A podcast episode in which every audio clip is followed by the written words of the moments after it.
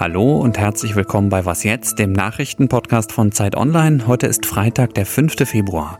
Ich bin Moses Fendel. Ein Thema heute, wie wichtig ist eigentlich der sogenannte Breiten- oder Amateursport in Deutschland? Spoiler, sehr wichtig. Und wir gucken nach Thüringen, ein Jahr nach der denkwürdigen Wahl des FDP-Politikers Thomas Kemmerich zum Ministerpräsidenten. Jetzt kommen aber wie immer erstmal die Nachrichten. Die Beziehungen zwischen der EU und Russland sind ja schon länger angespannt.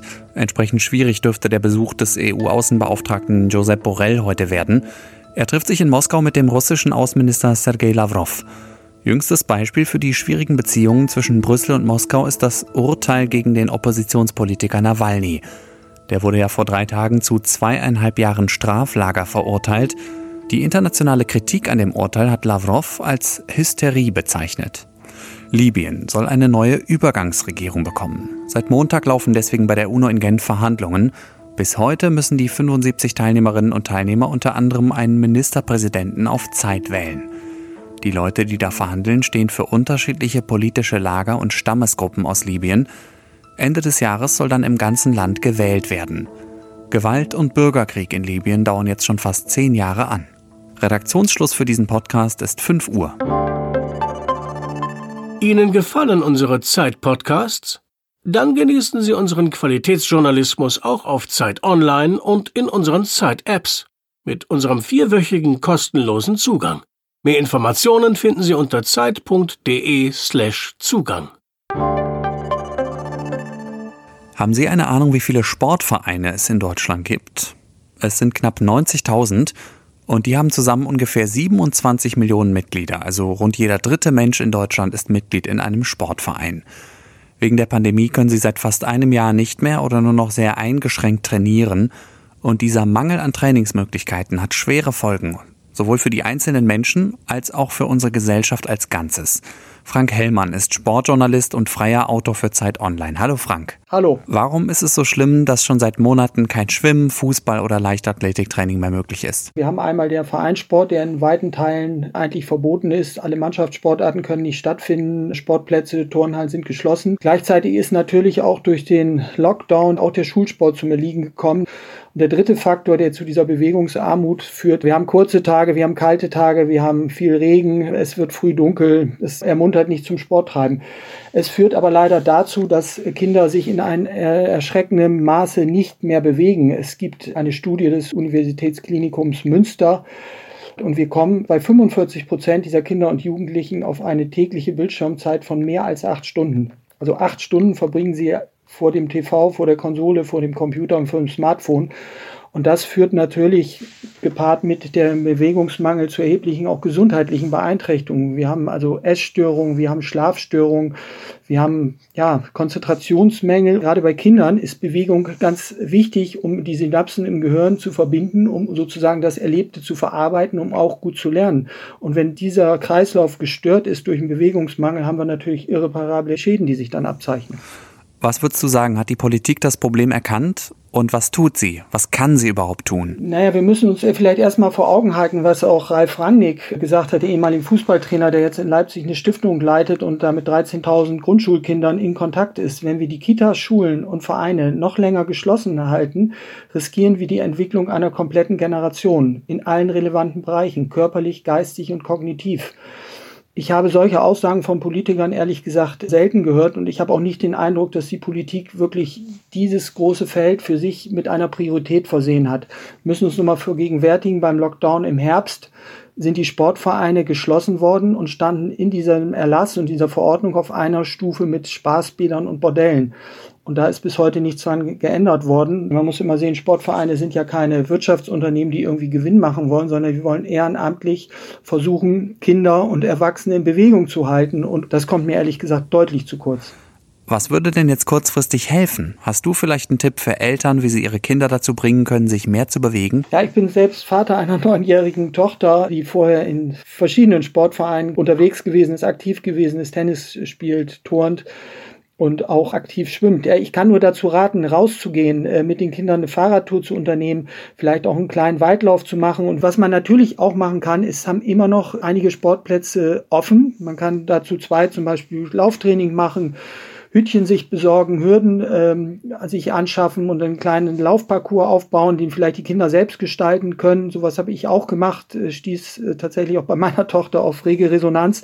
Also einfach aktiv werden, einfach rausgehen, wenn die Sonne rauskommt, äh, sich sagen, so, das ist jetzt das Signal am Wochenende, wir gehen raus, wir machen was. Da kann ich nur jeden zu ermuntern. Das ist unheimlich wichtig, jetzt im Lockdown sich auch zu bewegen. Vielleicht wichtiger als jeden Lernstoff in der Schule abzuarbeiten, sondern lieber noch mal eine Stunde Bewegung einstreuen und eine Hausaufgabe ruhen lassen. Das wäre mein persönlicher Tipp. Der Gegner ist die Spielkonsole. So heißt der Text von Frank Hellmann, den Sie auf Zeit Online finden. Danke dir, Frank. Ja, bitte.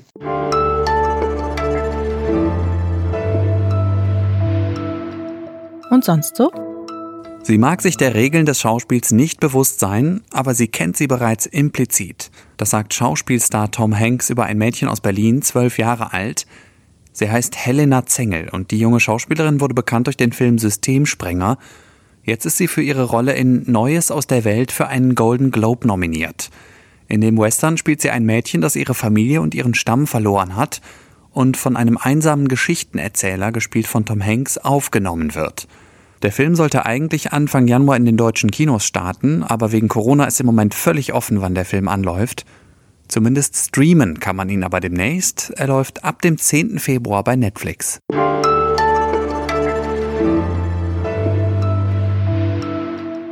Heute ist es genau ein Jahr her, dass in Thüringen der FDP-Politiker Thomas Kemmerich zum Ministerpräsidenten gewählt wurde. Politisches Erdbeben, Schande, Tabubruch. Das waren damals ein paar Reaktionen. Und es hat durchaus auch Proteste auf den Straßen gegeben, zum Beispiel vor der Parteizentrale der FDP in Berlin. Was war denn da nochmal passiert in Erfurt? Kemmerich wurde mit den Stimmen der AfD im Thüringer Landtag gewählt. Union und FDP hatten diesen Move angeblich nicht kommen sehen. Sie wollten unbedingt verhindern, dass der linken Politiker Bodo Ramelow Ministerpräsident bleibt.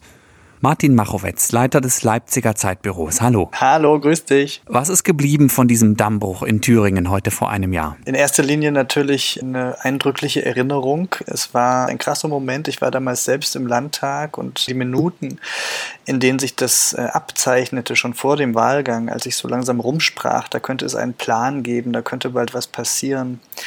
Und dann dieser Moment, wo das Ergebnis verkündet wurde und dann der Kemmerich wirklich Ministerpräsident wurde und man merkte, okay, die AfD hat jetzt den eigenen Kandidaten nicht gewählt. Thomas Kemmerich ist Ministerpräsident von Gnaden der AfD geworden. Ich muss sagen, das war so für mich als politischer Beobachter so einer der krassesten Momente, die ich jemals erlebt habe. Es war wirklich extrem bewegend, extrem beeindruckend. Und politisch ist davon geblieben, dass wir bis heute naja, so eine Angst mit uns rumtragen, dass sowas eben jetzt passiert ist und was mal passiert ist, weiß man, kann auch wieder passieren. Und die CDU muss sich seitdem ja permanent fragen lassen, gerade in Ostdeutschland, wie hält sie es mit ihrem Verhältnis zur AfD? Dieses Jahr sind ja in Thüringen wieder Landtagswahlen. Die sind wegen Corona zwar verschoben worden, aber sie sollen, glaube ich, zeitgleich mit der Bundestagswahl Ende September stattfinden. Hat sich an dem Thüringer Grundproblem irgendwas geändert? Oder erleben wir da demnächst genau dieselbe Pattsituation von damals einfach wieder? Ja, das ist eben genau das Problem. Wir haben in den Wahlumfragen eine ziemlich genaue Spiegelung des Ergebnisses von damals. Das ist also genau die gleichen Zahlen. Wir werden wahrscheinlich, wenn nichts äh, Unvorhergesehenes passiert, nach der Thüringer Wahl wieder vor dem Problem stehen, das wir beim letzten Mal hatten. Und das Problem ist ja eine starke Linke und eine starke AfD die miteinander natürlich nicht koalieren können, die aber auch beide nicht mit der CDU koalieren können. Und damit haben wir sozusagen einfach keine Möglichkeit, eine Mehrheitsregierung nach unseren etablierten Modellen zu bilden. Und das zerreißt vor allem die CDU, weil die halt auf Bundesebene Unvereinbarkeitsbeschlüsse in Richtung Linke und in Richtung AfD hat und irgendwas aber unternehmen muss, um zu helfen, da eine Regierungsbildung möglich zu machen. Wir sehen jetzt gerade ja, dass äh, in Thüringen so, eine, so ein Notmodell geschmiedet wurde und die CDU insgeheim eine rot-rot-grüne Minderheitsregierung toleriert. Das wird jetzt damit begründet, dass Pandemie ist und dass man irgendwie helfen muss, damit man äh, diese schwierige Situation bewältigen kann. Nach der Landtagswahl wird man man sich vermutlich was einfallen lassen müssen. Was könnte das sein? Naja, das könnte zum Beispiel sein, dass wir wirklich nochmal eine Debatte kriegen über das Verhältnis der CDU zur Linkspartei.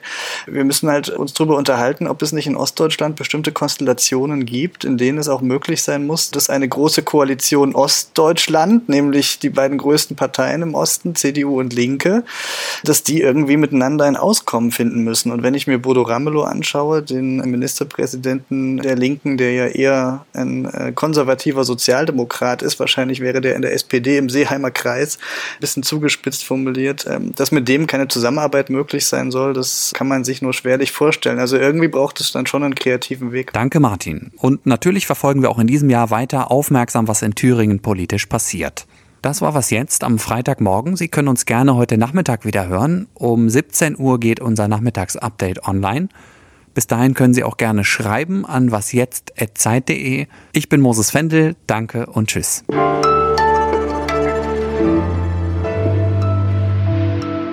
Ah ja, und dann fingen auch bei allen, die wir da im Raum waren, sofort die Telefone an zu tanzen. Ne? Es riefen Leute an, wollten wissen, was da los ist, was da passiert ist. Und, und das hat ja tagelang die Republik in Atem gehalten. Ne? Und ähm, Corona hat dafür gesorgt, dass man jetzt schon denkt, hä, ist das jetzt 20 Jahre her?